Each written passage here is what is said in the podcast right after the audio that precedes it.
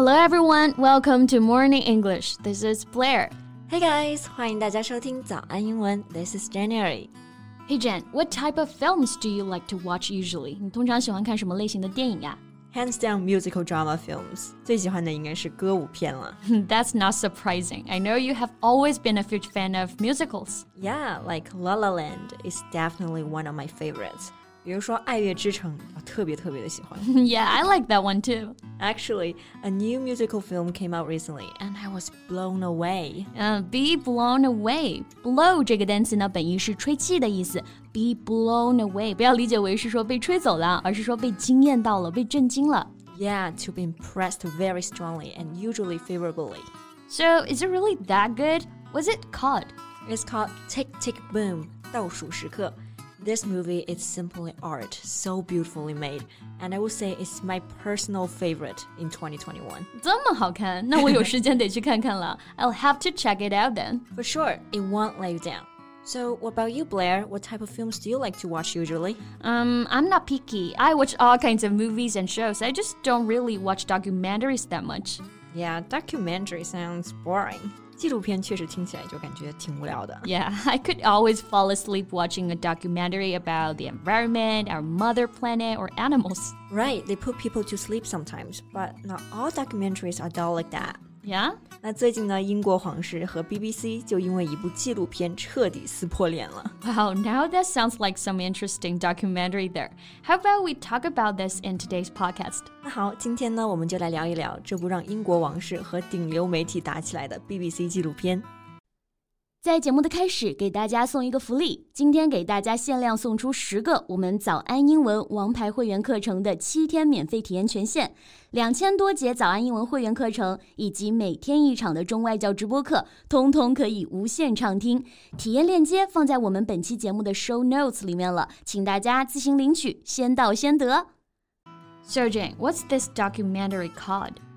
The Prince and the Press。诶，这里我们学习到一个单词啊，press。我们知道它常见的意思有按压、压榨，那在这里呢就表示新闻媒体。Yeah, journalists are often referred to as the press. 那从纪录片的名字就可以听出来，那这个纪录片呢，主要就是在讲英国王室与媒体之间的关系。 I see. So it's a documentary about Prince Harry and William's relationships with the press. Right. 你开始说英国王室和 BBC 就因为这一部纪录片彻底撕破脸了。Well, I wonder why. Yeah, the royals are at war with BBC over this documentary right now. 哎，那这里我们又可以学习到一个表达，at war with somebody。对，war 这个单词呢，我们知道是战争的意思。 At war 就是表示在敌对状态，或者说在交战的状态。 So why they're at war now？是不是有什么比较劲爆的内容啊？ Well, the documentary alleged vicious war between members of the royal family. 那其中最有爆点的地方呢，就是王室与王室成员之间利用新闻相互伤害的内幕。Interesting。那你刚刚说到这个 vicious war，听起来有很多阴谋和黑幕啊。Yeah, vicious 这个单词呢，就是表示邪恶的、恶毒的意思。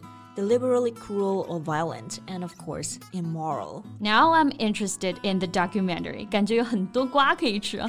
是的，那吃瓜也就是八卦的意思嘛。在英文当中呢，不能够直接说成是 eat melon，啊，应该是用 tea 茶这个单词。这个 tea 就跟我们说的瓜料一样，表示娱乐八卦。 Right. For example, did you hear the tea about the royals? 意思就是说，哎，你听说到有关皇室的八卦内容了吗对，那比如说有什么瓜吃啊，我们就可以说 What's the tea？？Yeah, it means what's going on? What's the current gossip?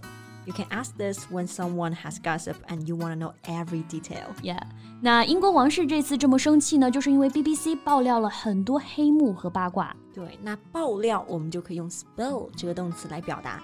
Spill 这个单词呢，本意就是溢出、溅出的意思。那爆料呢，就是 spill the tea。To tell an especially juicy bit of gossip。对，那其实这部纪录片虽然只有两集，里面呢还爆料了不少的瓜，其中呢就用非常大的笔墨描述了王室成员之间报复性的这种互黑的战争。Really？Yeah，那给梅根·哈利写书的作者呢，就表示，It's true a lot of the most damaging and negative stories about Harry and Meghan that ended up in the pages of the press have come from the Isle royal households. Damage 这个单词啊，它动词是表示破坏的意思，那在后面加上 ing，damaging 就是形容词，表示破坏性的、损害的。这个记者啊就表示，针对哈里、梅根最具破坏性的爆料，都是来自皇室成员。Yeah, that sounds really vicious. Yeah.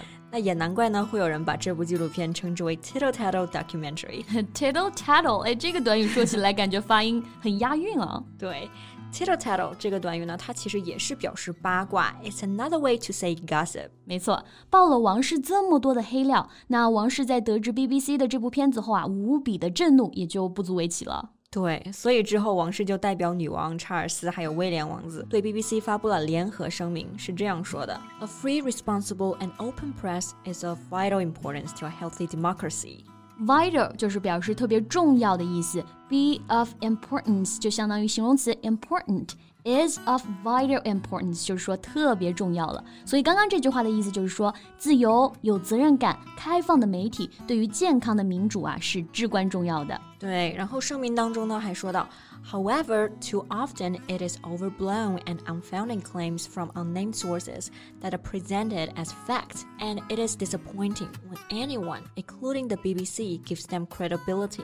Overblown 就是指夸大的、过分渲染的；unfounded 表示没有事实依据的。那这句话的意思就是说啊，然而把太多夸大、未经证实和所谓不能公开来源的消息当成事实，且还被 BBC 在内的媒体当成报道，这件事啊是很令人。失望的，对。那这个王室呢，不仅仅是发表了这样一篇严肃的声明啊，那之后还直接向 BBC 宣战，威胁封杀 BBC。封杀在英文当中呢，我们可以用这个单词来表示啊，boycott。Yeah, the Queen, Charles, and Cambridges unite in threat to boycott future cooperation with BBC. 哎，其实说实话，BBC 的这些报道还有纪录片的内容真实度有多少，其实我们也不知道啊。We can really tell. 对，不过作为吃瓜群众嘛，吃吃瓜也还是可以的。不过呢，也不知道后续 BBC 会不会因为王室的对抗而认怂。I'm curious about what will happen next。那如果有兴趣的同学呢，也可以去看看这部纪录片。欢迎大家在评论区聊聊你的看法。我们今天的节目就到这里啦。 So thank you so much for listening. This is Blair. This is Jen. See you next time. Bye. 今天的节目就到这里了。如果节目还听得不过瘾的话，也欢迎加入我们的早安英文会员。 成为会员，您就可以无限畅听我们每天一场免费的中外教直播课，以及两千多节原创系统课程了。今天我们限量送出十个七天免费试听权限，试听链接放在我们本期节目的 show notes 里了，请大家自行领取，先到先得。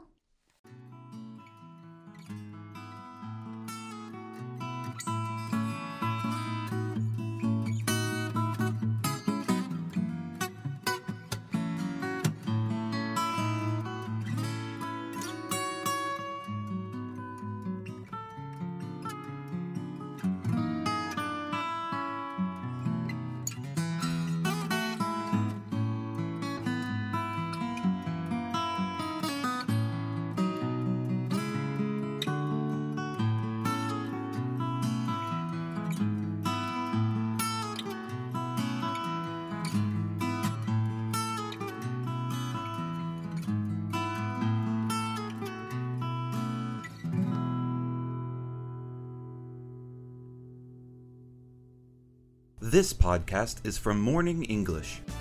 学口语就来早安英文。